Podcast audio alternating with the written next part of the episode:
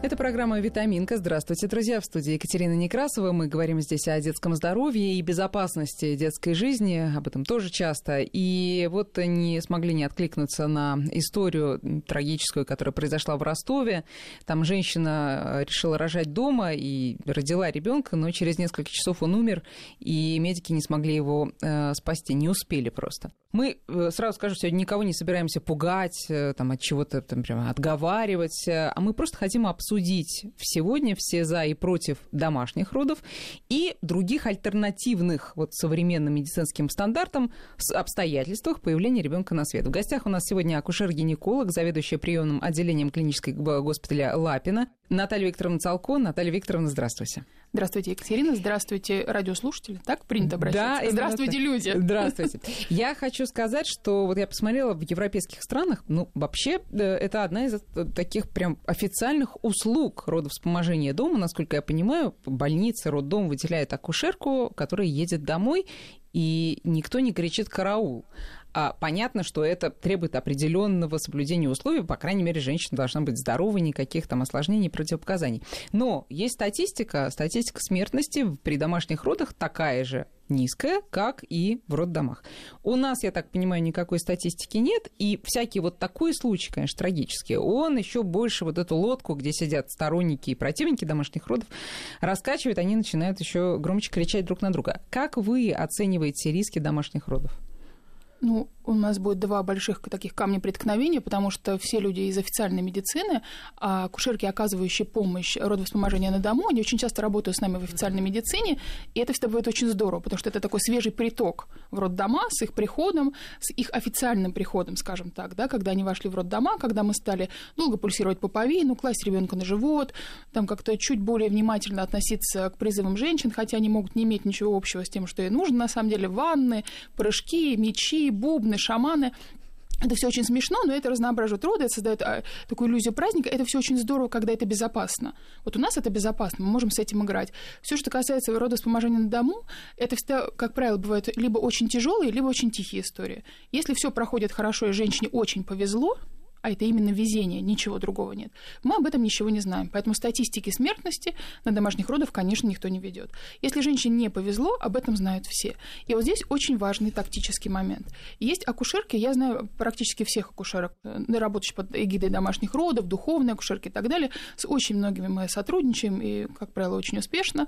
Но есть те, кто привезет пациентку в тяжелую минуту в роддом, и поминай, а как звали? А есть нет. А есть те, кто закроет чемодан и уйдет. И степень зомбированности пациентов такова, это самое страшное, что бывает для нас, что они не сознаются, что происходит с ними. Все пациенты подписывают какое-то информативное согласие, вот когда они идут на эти роды. Плюс еще есть такой очень тонкий момент. Как правило, это пациенты, имеющие одно или несколько высших образований. Это крайне грамотные, крайне думающие люди, которые решили по каким-то причинам не довериться родильному дому, наслушались каких-то глупых россказней, они, как правило, всегда эмоциональные, не имеющие ничего общего. Там будут кричать, там не будет такой атмосферы, как дома, почему-то удивительно, что эти люди все впадают в старину и вспоминают бабок, про бабок, которые рожали в поле и так далее. Это, а, это отдельный, мне кажется, разговор очень большой, но это люди, которые подготовились и пришли к этому желанию с умом. И они не выдают никогда того, кто с ними был, пока эта история не переходит в криминал. А эта история очень часто приходит в криминал, потому что на моей памяти и на памяти любого из моих коллег всегда есть пациенты, которые приезжали в крайне тяжелом состоянии. У меня был очень неприятный случай, когда, а, я не знаю, насколько можно это рассказать, а, без имен, естественно, когда пришла пара, у которых рубец на матке после кесарево сечения, и они так как-то стали нас смотреть, я им показывал по максимуму нашу палату, домашних родов, максимально комфортно, она даже находится немножечко за гранью общего родильного зала. И у вас есть, есть палата домашних родов? Безусловно, у нас их несколько, и они есть такие прям вот двухкомнатные, она очень похожа на там, какой-то там квартиру. То есть она а чем отличается, ну, помимо вот этого антуража обстановки? Там есть ванна, там есть э, максимально комфортные условия для того, чтобы вы спали, отдыхали, и она очень мало похожа на родильный бокс до определенного момента. То есть, по сути, мы можем не переходить на классическое кресло Рахмановку, мы можем так остаться рожать в кровати, стоя в прыжке, в ванной, как уж кому заблагорассудилось. Она большая, она комфортная, она светлая, она домашняя, она немножко на выселках, и это очень удобно для уединения. Вот там хорошо играть на лютне, слушать гипнороды и вообще устраивать что-то.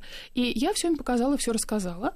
И я очень хорошо помню момент, прошло много-много недель. Это пара, которая пришла впервые, мы поговорили, и ну, прошло много недель. Естественно, поток таков, что ты имеешь свойство забывать людей. Мне раздается звонок. Я, простите, пеку какие-то пирожки, нос в муке. И тут мне там совершенно спокойный мужской голос говорит, вы можете сейчас разговаривать? И я сдуваю, ну, мы же всегда можем сказать, сдуваю муку, говорю, да, конечно, безусловно, могу. И совершенно спокойный голос мне говорит, вы знаете, мы просто полчаса назад родили, и ребеночек не кричит. Мы не можем дозвониться в вашу скорую помощь. Вот я вам это рассказываю, вы там, там не медик, вы человек, который просто имеет опыт родов, вы, вы уже так округляете глаза, вы представляете, как их округляла я. Вы не могли бы нам помочь вызвать реанимацию? И я по этому спокойному, совершенно вот этому голосу, я их вспомнила. Я вспомнила этих людей, которые были, знаете, вот с такими совершенно определенными глазами. Вот у них такое было поволока в глазах, когда они еще приходили знакомиться, смотреть и так далее. Безусловно, к ним приехала наша скорая. Безусловно, приехал в роддом я, у пациентки был разрыв матки, ребенок остался с инвалидизацией. Там произошла дистоция плечиков, это когда застревают плечики, там был очень крупный ребенок, он был больше 4 килограмм. Я веду не к тому, чтобы напугать, я веду к другому. Екатерина, они были счастливы. Они были счастливы. Сбылась их мечта. Что они родили, они родили дома? дома с рубцом на матке крупного ребенка. Но матку уже зашили, мы ничего. Ребеночка можно в Швейцарии подлечить, мне так ответили. Они были счастливы, довольны, они были очень благодарны. Вы понимаете степень?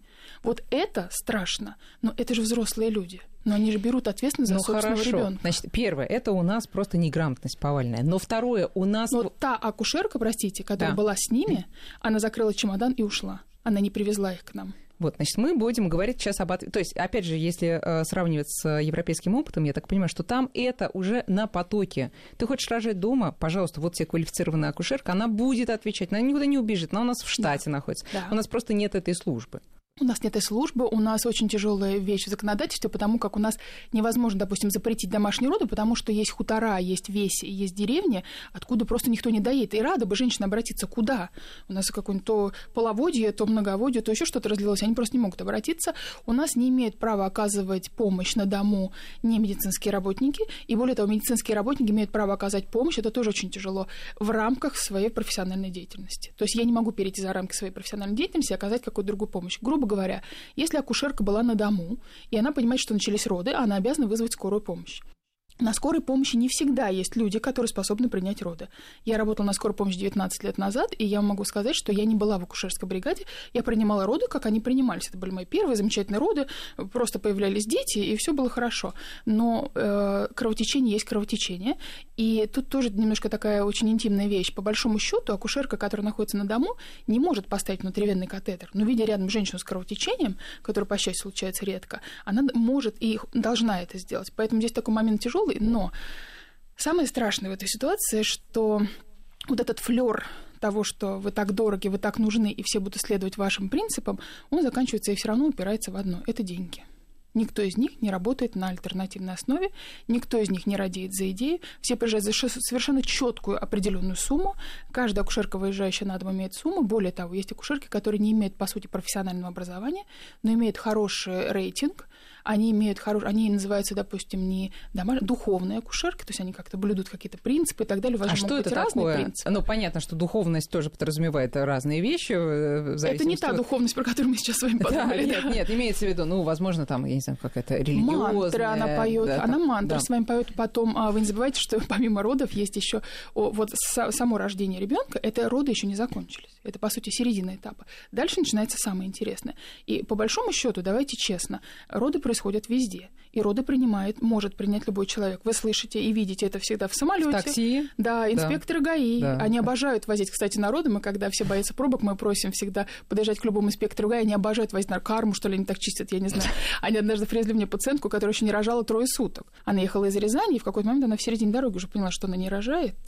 Но им побоялась сказать. И они привезли меня не рожающую, я отпустила ее домой. Они звонили мне три дня представляете? И спрашиваю, ну как наш-то? И я говорила лаконично, не родила. И они говорили, мучиться-то как? Ну я уже не стала рассказывать, что она дома давно и что она приехала чуть позже. Они обожают возить. Примет роды, это известный случай, на остановке любой мужчины и перевяжет пуповину шнурком. Так в чем тогда был... проблема? Проблема в нашем законодательстве и проблема в том, что это переросло в бизнес.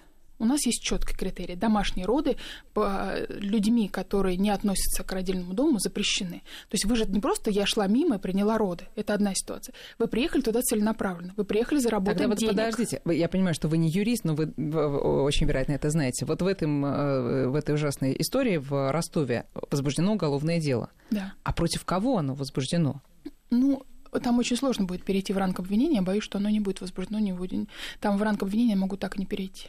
Это тяжелая история, потому что документально окажется, что человек, который был рядом, он не имеет никакого отношения. Это вторая наша большая беда, потому что тот, кто приезжает к вам на дом, не имеет никаких документов и, более того, никаких подписей ни в каких документах не ставит. Вот я отвечаю за каждый шаг, я подписываю историю везде. Никто со мной эту историю не подписывает. За мной стоит прокурор, за ними нет. Понятно. Но, Доказать будет невозможно. Ну хорошо, Наталья Викторовна, но вы понимаете, что э, все равно в идеальном мире происходят идеальные роды дома, и никакие роддома на самом деле не нужны.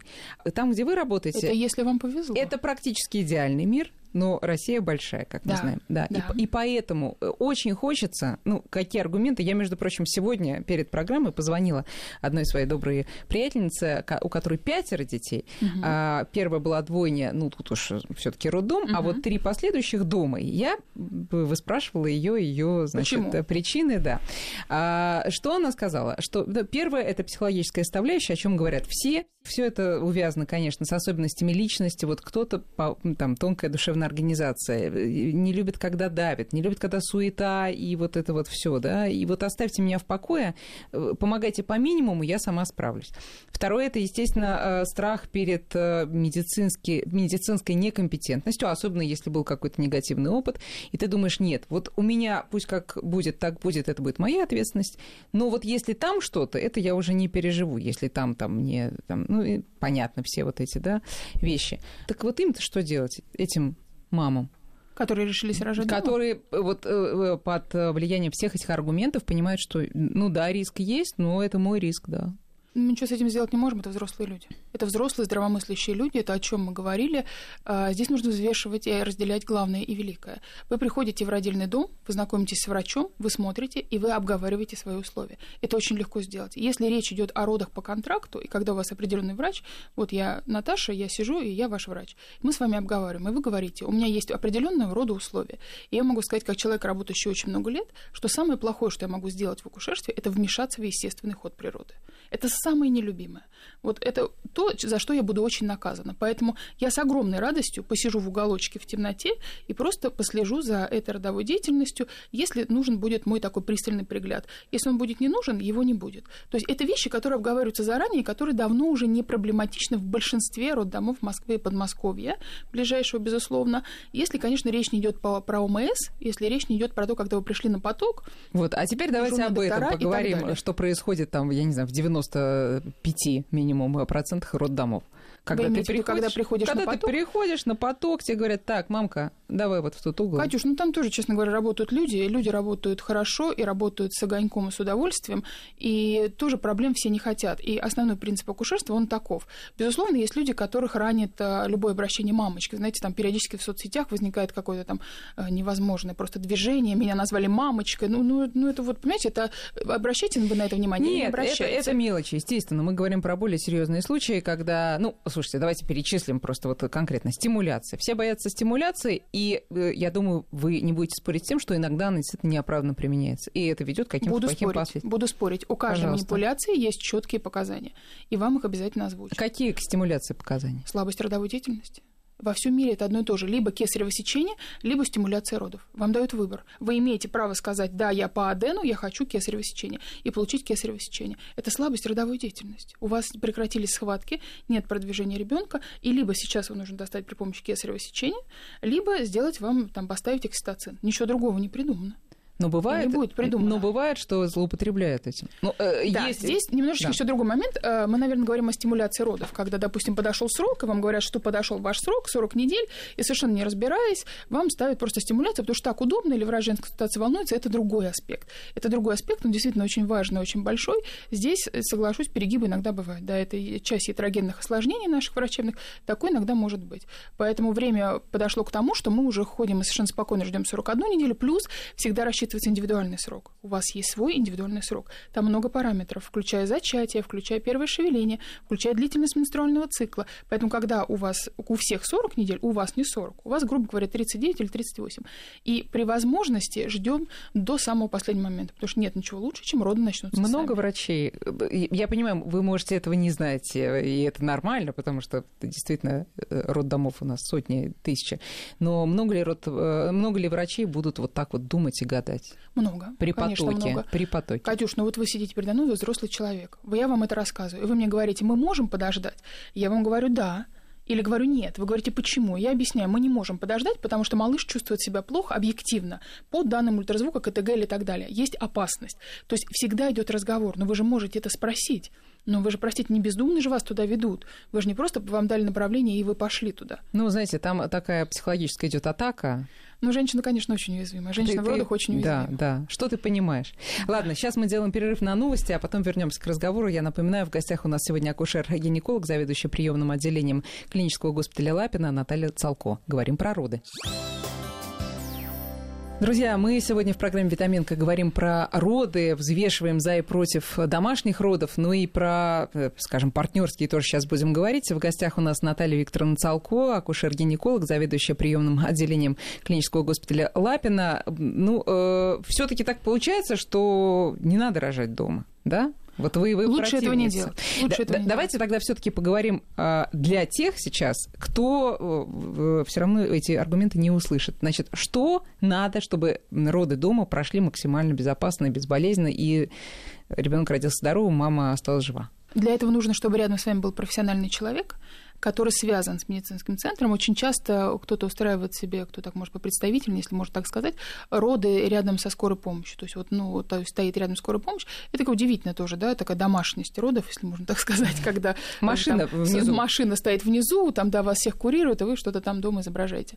Конечно, если роды произошли дома и делать ничего другого не приходится, кроме как принять малыша, это одна ситуация. Но сразу после этого лучше все-таки поехать в роддом, потому что, повторяю, на рождение малыша роды не заканчиваются. Все сложности сложности случаются и после рождения малыша, потому что есть так называемый последовый период, и кровотечение, риск кровотечения, он как раз там крайне высок. В родах-то кровотечения практически не бывает. Кровотечение бывает сразу после родов, в этом последовом периоде, когда послед либо отделяется, либо не отделяется. Здесь очень тоже много аспектов, поэтому лучше все таки ехать в роддом. Послед – это плацента? Это плацента, да. Плацента с оболочками, да, это послед. Угу. Поэтому здесь такой момент. Если роды произошли дома, безусловно, вы никуда не успели, в машине или там, где уж вас приспичило, это одна ситуация. Это благодатный благодатные роды, подставили руки, приняли, и дальше обращайтесь к медикам. Тут уже деваться некуда. Если вы задумали это самостоятельно, очень много за и против должно быть взвешено. Во-первых, если вы придумали взять к себе человека, да, это незаконно, безусловно, мы про это проговорили, но это должен быть профессиональный человек, связанный с медиками. Не вот я к вам пришла, я говорю, вы знаете, я могу в этой жизни все, я не могу в этой жизни ничего. Я 19 лет вхожу в родильный бокс каждый день, сегодняшнюю ночь, сегодняшний день, и я безумно боюсь каждых родов. Я боюсь всего, потому что я видела все, что может быть. И к каждой пациентке, входящей в бокс, я применяю все эти виды осложнений и мягко подстилаю соломку везде. Да, я не покажу этого по внешнему виду, но я готова к любому осложнению, потому что за мной есть плечи, потому что за мной есть спина, тыл, у меня есть операционный, у меня есть анестезиологи, у меня есть хирурги и все, кто только могут понадобиться. То есть а такое бывало. Вы бы, вы бы дома не стали принимать? Не только я, ни один из моих коллег. Те люди, которые работают страшно в официальной просто. медицине, это не просто страшно, это смертельно. Это смертельно это может быть смертельно. Я не знаю, какую степень ответственности можно брать на себя, но вот только ту, что закрыть чемодан, уйти, я вас никогда не расскажут, потому что мы с вами поговорим заранее так, что это полностью ваша вина. Это было ваше решение, я шла у вас на поводу, вы хотели петь мантры, вы хотели рожать дома, я сидела а, рядом, Я даже вспоминаю одну такую историю еще одной своей подруги, которая да. рожала в Индии, тоже да. с акушеркой, и потом эти слова звучали, но там все да. обошлось, но эти ровно, это же вы хотели именно так. Да, да, Какие да. проблемы, да? Да, вот это самое главное. Нет никакой степени ответственности. Вы понимаете, никто не приходит и не смотрит им в глаза. Они же рожают у нас тоже, и у них тоже бывают такие же осложнения. Вот они приходят, эти же акушерки, а, она должна быть единственное, что сертифицирована. Безусловно, почти в каждый московский подмосковный родильный дом входят определенного рода акушерки, так называемые домашние акушерки, которые ведут эти домашние роды, более мягкие, они считаются более... Они отличаются от обычных родов тем, что там не должно применяться эпидуральная анестезия, какие-то там, да, расслабление водой, дыханием, гудением, да, ну, чем угодно, это просто не очень интересно. И они же, они должны быть аккредитованы, то есть она должна показать документ, что она профессиональна, она должна принести медицинскую книжку, показать, что она обследована, она должна показать свой навык, что она способна принять малыша. И она входит практически любой московский подмосковный родильный дом, у них есть контракты, они приезжают, и степень осложнений такова же. И вот здесь очень важно, когда она это видит, когда она это понимает, и когда она смотрит потом пациентам в глаза. Потому что когда она пришла домой, закрыла чемодан и ушла, и не смотрит им потом в глаза ни ребенку-инвалиду, ни умирающей или умершей женщине, вот это немножечко другой момент. Поэтому очень важно тот, кто будет рядом, и очень важно вот в этом своем каком-то понимании того, как оно должно быть, не остановиться. Вообще вы хорошо роддома выбираете по степени того, насколько там сильная детская реанимация, простите, или детское отделение. Потому что понятно, что родить-то родим, а э, если ребенку нужна помощь, это да. же новый человек, новый организм. Он родился, вдохнул, закричал, и проходит несколько часов, и только потом мы все выдыхаем. Угу. Только потом. Насколько это можно взять дома, это ответственно. Но я им еще раз говорю, что хотите со мной делать, повезло, не повезло. Понятно. Ищем квалифицированную акушерку, связанную с роддомом. Дальше. А, есть врач на связи. Обязательно вот. у вас есть врач на связи. А, очень часто бывает так, что, допустим, кто-то пробует рожать дома. Во-первых, когда речь идет о первородящих, это просто отдельный большущий разговор про то, что вам кажется и что будет на самом деле. Когда речь идет о вашей подруге, которая уже рожала и которая примерно понимает свои сильные и слабые стороны, это еще как-то можно понимать. Хотя и тут, возможно, э, неожиданности Возможно, риски, всякие, конечно, да. колоссальные. Но, тем не менее, она прекрасно знает, что она может, чего она не может. И она это проходила уже. Когда речь идет о первородящей, которая даже представления никакого не имеет о том, что будет, но вот ей кажется. Это очень смешно, когда в 16 недель к тебе в кабинет входит пациентка и говорит, значится так. Во-первых, у нее есть план народы, где расписано каждый шаг, кто где будет стоять. Да, это бога ради, конечно. А, у меня не будет эпидуральной анестезии, говорит тебе она. Пожалуйста, боль нам не терпеть. Как бы мы ни любили, как бы мы по-женски не понимали, как бы мы не сочувствовали, мне боль не терпеть. Я знаю, как ее облегчить, но я еще раз повторяю, мне ее не терпеть. Поэтому, бога ради, у меня будет так, у меня будет всяк, я хочу рожать воду в прыжке, и ты спрашиваешь, почему? Ну, говорят, так лучше, кто говорит, что так лучше, кто говорит, что так хуже. Это все очень физиологически, это все очень нужно проходить, продумывать и индивидуально пророжать. А, а можно мы, мы вот сразу на это отвлечемся? Э, есть как самая естественная поза, или это очень индивидуально? Та, и, которая удобна вам в момент потуг. И, и второй, почему э, вот, тоже все, все говорят, знаете, а, все говорят, что э, роды на кресле это самое противоестественное, что может быть. Здесь очень просто. Если у вас есть эпидуральная анестезия, ничего, кроме как рожать на спине или рожать на боку, пока действует эпидуральная анестезия, не придумано. Вот у вас эпидуральная анестезия, вы лежите, улыбаетесь, фотографируете, снимаете, делаете селфи. Вы имеете право. Да, да, вы да. имеете право на такие роды, они прекрасны. Вы кричите, что вы придете еще раз. Вы, женщина имеет право не мучиться в родах, но это уже просто всегда было и будет, и слава богу, мы к этому пришли. Вы имеете на это право. То здесь только лежа на спине или лежа на боку. Можем не расстилать кровать Рахмана, можно не ставить эти ножки, это может быть обычная кровать, но поза только mm-hmm. такая. Если речь идет о том, что у вас нет эпидуральной анестезии, та, которая вам удобна, и это поза, которая определяется только только в момент потуг. Вот вы встали так и говорите, ой, не хочу так больно. Потому что есть особенности таза, есть особенности строения, есть особенности нации, там филиппинки, африканки. Они с огромной радостью, прости господи, лезут на пальму. Самое бесполезное... На пальму. На пальму им нужно повиснуть, им нужно вертикально рожать. У них такое строение таза. Повиснув при этом. Повиснув при этом. Вот ей надо повиснув. Во всех роддомах, начиная с центра планирования семьи, где мы еще учились много лет назад, всегда была э, ванная, всегда была стойка для вертикальных родов. Она самая бесполезная из всех. Она была самая бесполезная. Вы попробовали, и вам не подошло. Вот это идеально. Но понять это до родов невозможно. Угу. Вы хотите попробовать вертикально? Попробуйте. Вам удобно, вам хорошо. Неудобно, перешли на другую позу, их множество просто. Плюс э, помимо вертикальных стоек есть, допустим, такой испанский стул, прекрасный, где можно присесть, акушерка очень удобно подводит руки, принимает малыша. Это все элемент пяти секунд.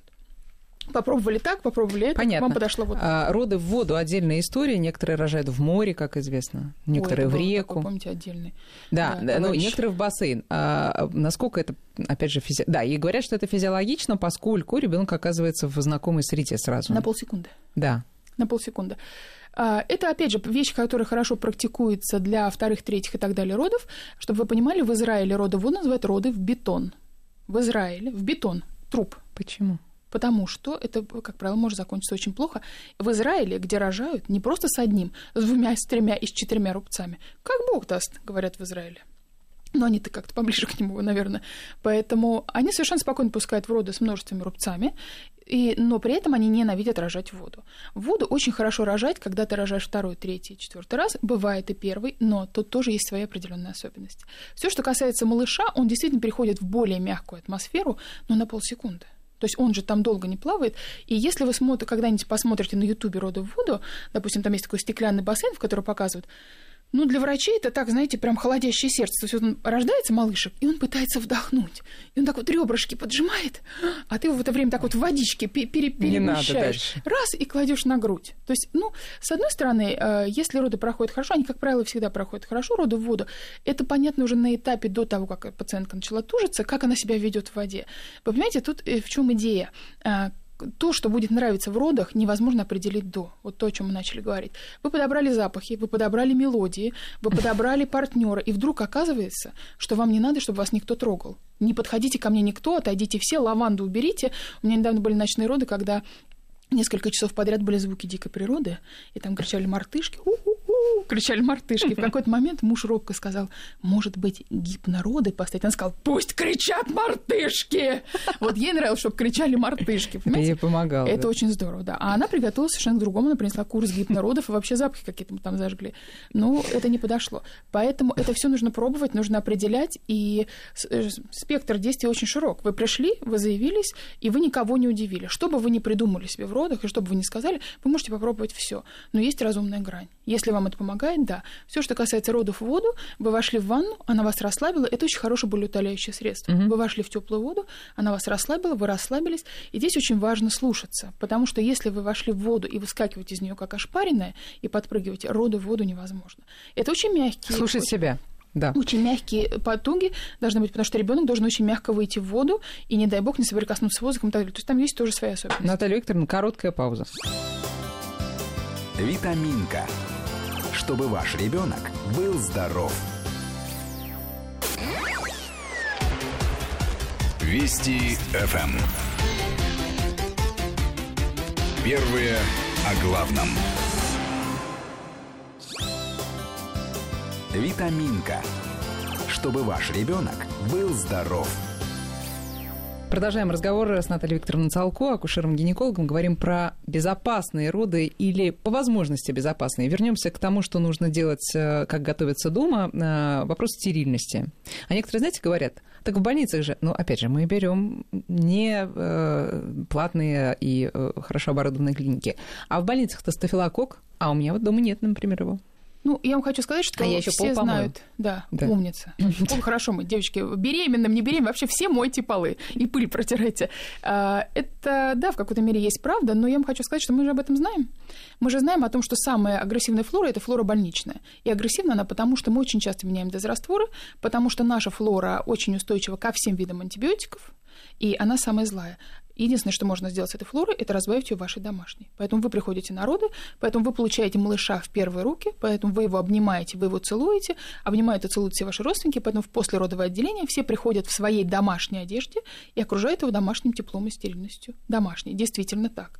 Речь идет, если о малыше, то, конечно, домашняя атмосфера ему лучше. Сразу и родственное обсеменение самое потрясающее. Оно происходит в любом родильном доме. Для этого не, не нужно ну, оставаться дома, степени, рожать в домашние тряпки, да, и истекать кровью. Да. Нет, почему? В такой же степени все, кого вы привели, вы, вы понимаете, вы же тоже не всем родственникам будете показывать малыша. Бывает так, придет ряд родственников и потом... Уйдет. Да. С тем же успехом. А еще забыла спросить, э, скорая дежурящая у подъезда, э, ну, опять же, если мы хотим все сделать по уму, что это должна быть за скорая? Это же не просто... Ну, это какие-то частные скорые. Я так понимаю, что это частные договоренности, частные скорые, потому что общей такой практики, конечно, не существует. Это скорая, с которой вы договорились, и которая ничего другого не сделает, кроме как в лучшем случае поставит вам вену и довезет до ближайшего родильного дома. Вы знаете, как... Искусственная в... вентиляция легких? Ничего такого нет. Ничего такого нет в скорой помощи. Ничего такого нет. Конечно, о чем вы говорите? Сколько должно быть э, до ближайшей больницы? Потому что я читала, что... Чем раньше, тем легче. Среднем... Несколько минут. Несколько минут. Несколько минут. Должно быть. 15... Наше кровотечение, самое страшное кровотечение, у нас истекает литр в минуту. Наши операции поэтому самые быстрые и самые такие тяжелые кесаревичные, потому что у нас очень тяжелая кровопотеря. Не сократившаяся матка, в которой большие спиралевидные сосуды, которые истекают кровь моментально, это самое страшное, что можно увидеть. Конечно, это не аорта, но мы не про сосудистую хирургию сейчас говорим про Хорошо. А, э, какие возможности сейчас есть в современных больницах? Я имею в виду так, нет, даже по-другому спрошу. Сколько а, родов в больницах сейчас проходит без осложнений? Почти все. Почти Процент все. осложнений очень мал, как правило, всегда. Их, всегда было мало, это совершенно точно меньше 10% это спасибо современному оборудованию и квалификации врачей, или, ну, собственно, и женщины у нас э, здоровые, рожают все? Женщины рожают всякие. Если вы говорите о нас, так мы госпиталь. У нас э, вообще должен быть один из самых больших процентов осложнений, потому что мы принимаем абсолютно всех пациенток. Нет пациентки, которой бы мы отказали. Нет такого диагноза, который бы мы отказали, потому что круглосуточно представлены все виды врачей. Поэтому берем всех, и поэтому процент осложнений может быть выше. Но, тем не менее, если вы говорите про любые роды классические и так далее, вот мы с вами обговорили о домашней палате, где все как в квартире, бабочки летают, поют, там обязательно стоит наркозный аппарат, там обязательно стоит аппарат искусственной вентиляции, там обязательно напихано наше оборудование, спрятано оно уж не спрятано, это дело такое. И по большому счету в любом из родильных боксов я могу сделать операцию кесарево сечения. Мы, конечно, этого никогда не делаем, потому что скорость до операционной занимает 3 секунды у нас из любого родильного блока. Родблок, как правило, всегда находится рядом с операционной, так было и будет всегда, на определенной этажности и так далее. Это продумано еще с советских времен. Но а, по большому счету я могу спасти женщину уже прямо в родильном боксе, никуда не выбегая. А, Время – это очень важно. Да, против Кесарева очень много, собственно, ну, стереотипов, то, что это наихудшее развитие событий. Что вы на это скажете? Я скажу, что здесь есть два аспекта. Первый. Не забываем о том, что процент кесарево сечения, к сожалению, вырос. И вырос он и оправданно, и неоправданно. Это тоже была некая дань моды, и 90-е, 2000-е годы приходили Ну, назначить дату своего рождения ребенка и сказать... Рождение ребенка да, назначить. Я не хочу рожать, как, чтобы не было, как у моей сестры, у моей мамы, у моей uh-huh, подруги. Uh-huh. Это было другое информационное поле. И это все, понимаете, в медицине, как во всем, всегда есть вот такой определенный взлет, плато и падение. Это было очень модно. Сейчас очень модно, видите, мы все такие натуральные, природные, мы как бабки в поле идем, меня не трогайте и так далее. Сейчас очень активно рожают рубцы на матке. Но если убрать всю эту эмоциональную шелуху, то важно только одно. Ребенок – это пациент. Это раз. Во-вторых, э, у нас совершенно официально объявлено, что не существует бесплодия. Род, первые роды в 46, в 50 лет и так далее. Роды после ЭКО, где двойня, тройня, четверня, где очень тяжелые обстоятельства. Роды, где ребенок может получить инвалидизацию. В родах, безусловно, приведет к операциям кесарево сечения. К сожалению, это может быть неоправданно. И сейчас идет большая борьба с э, тем, чтобы снизить процент кесаревых сечений. И мы уже давно научились и успешно, как правило, рожаем пациенток с рубцами на матке, да, потому что нет ничего лучше, путем. чем естественные роды. Mm. И я вам хочу сказать, что чем больше я хожу в операционную, я хожу туда очень много лет, тем больше я этого боюсь. Каждая операция я боюсь еще больше, чем родов, и операция это только операция отчаяния. Это не может быть э, такой моей нечистоплотностью, да, по большому счету вы пришли, через 20 минут я свободна. Я боюсь каждой операции, потому что пока мы не вошли в живот, мы не увидели там чего-то, неизвестно, как мы войдем, как мы выйдем, нет ничего лучше естественных родов, если на то есть возможность. Но если малыш погибает, то были ситуации, когда мы оперировали десятые роды. Десятые роды, казалось бы, чихни, он выпадет просто. Но он погибал. И что было делать? Ну, нельзя же никому погибать. Он тоже человек, он пациент. У нас, к сожалению, мало времени остается, а действительно про партнерские роды хочется поговорить. Это тоже дань моде вроде как, но это вроде и стереотип. Знаете, такая забавная история. Мы когда с редактором мы переписывались по поводу сегодняшней передачи, мы обсуждали вопрос, а партнерские роды – это положительный тренд, отрицательный тренд, или хотели написать нейтральный, а режим Т9 выдал театральный. И мы подумали, какое точное попадание. Это да. действительно абсолютно театрализованное шоу. А да. Как вы к этому относитесь? Есть медицинские доказательства, говорящие о том, что когда вы вообще в родах, вы должны быть в психологическом комфорте. Это то, к чему мы подводим вас с вами вот эту всю большую тему.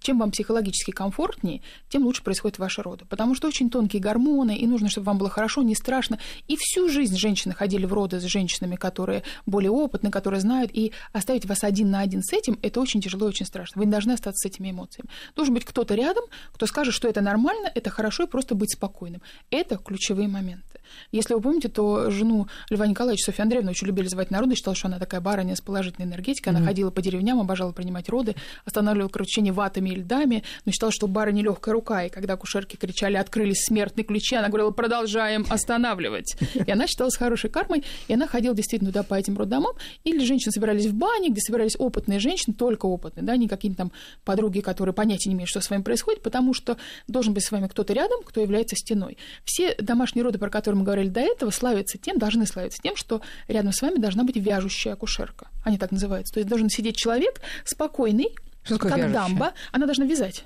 Очень многие акушерки... А, вяжет да, в буквальном смысле? В, в прямом смысле. Она вяжет шапочку, она вяжет пинетки. Она вяжет, она чем-то занимается, она спокойная, как дамба. Вы делаете то, что вы хотите. Хотите стоить, хотите кричите, хотите войти на луну, хотите пойте, все что угодно. Она спокойна, значит, все в порядке. Поэтому спокойный партнер это очень здорово. Если ваш муж, ваш партнер, уж давайте там не будем такими моралистами, ваша подруга, мама и так далее спокойные, размеренные, и вам в помощь, это да. А часто Потому... такое встречается, когда они спокойны? Когда спокойно, в большинстве случаев, но случаи бывают же разные. Бывают случаи, когда с вами кто-то крайне неспокоен, и это, конечно, очень расхолаживает. Бывают случаи, когда вы смотрите таким вот робко на него, а он запрещает вам обезболиваться. Это, к сожалению, такое встречается. И а вы выгоняете нет. и таких, и таких, и те, которые это стрессуют, и те, которые вот так вот диктуют вам, что делать? Ну, бывают ситуации, когда они мешают, и тогда, конечно, немножечко разговор уже идет крутой, то хотелось бы меньше всего. У нас были ситуации, когда писали порядка 10-11 отказов от кесарево сечения, и когда мы мужу говорили, вы понимаете, что он умрет, он сказал, ничего страшного. Она родит сама. Это очень тяжелый контингент, они встречаются, как правило, крайне редко. Э, Вы это... обязаны прислушиваться к этому? Мы обязаны прислушиваться, мы обязаны брать отказы, мы обязаны донести до него и все-таки доносим. Это тратит, это на это тратится очень много сил, очень энергии, но да, тем не менее это происходит. Есть совершенно комичная ситуация. Да, мы э, за много лет партнерских родов, они больше 10-15 лет идут партнерские роды, мы научили ставить мужей в правильную проекцию, да, чтобы, ну, это тоже очень важно. Катерина, вы зря смеетесь, потому что мочащихся и падающих в обморок мужчин становится все меньше и меньше. Ну, это, понимаете, для них это очень тяжело. Вы должны это учитывать. По большому счету он ничего страшного сверхъестественного там не увидит. Вы же когда-то болели, когда-то же случилось с вами, простите, понос, рвота. Он же подносил вам воду, он держал вам руку. Вы прекрасно понимаете, как он поведет себя в этой ситуации. Он здесь делает все то же самое. Ну, обучили его делать массаж, делать массаж, если он вам нужен. Он, может, вам совершенно не нужен. Если вы обезболены, так и совсем хорошо. Он рядом, теплый, родной, сидит, улыбается, или там в гаджет играет, или сбегал покурить и прибежал к вам. Да. Поэтому... Футбол смотрит, например. Есть футбол, вы не представляете, когда шел футбол, я молчу про то, что детей называли в честь футболистов и так далее, но их было невозможно оторвать. Я вам хочу сказать, что в, род, в родблоках везде есть телевизор.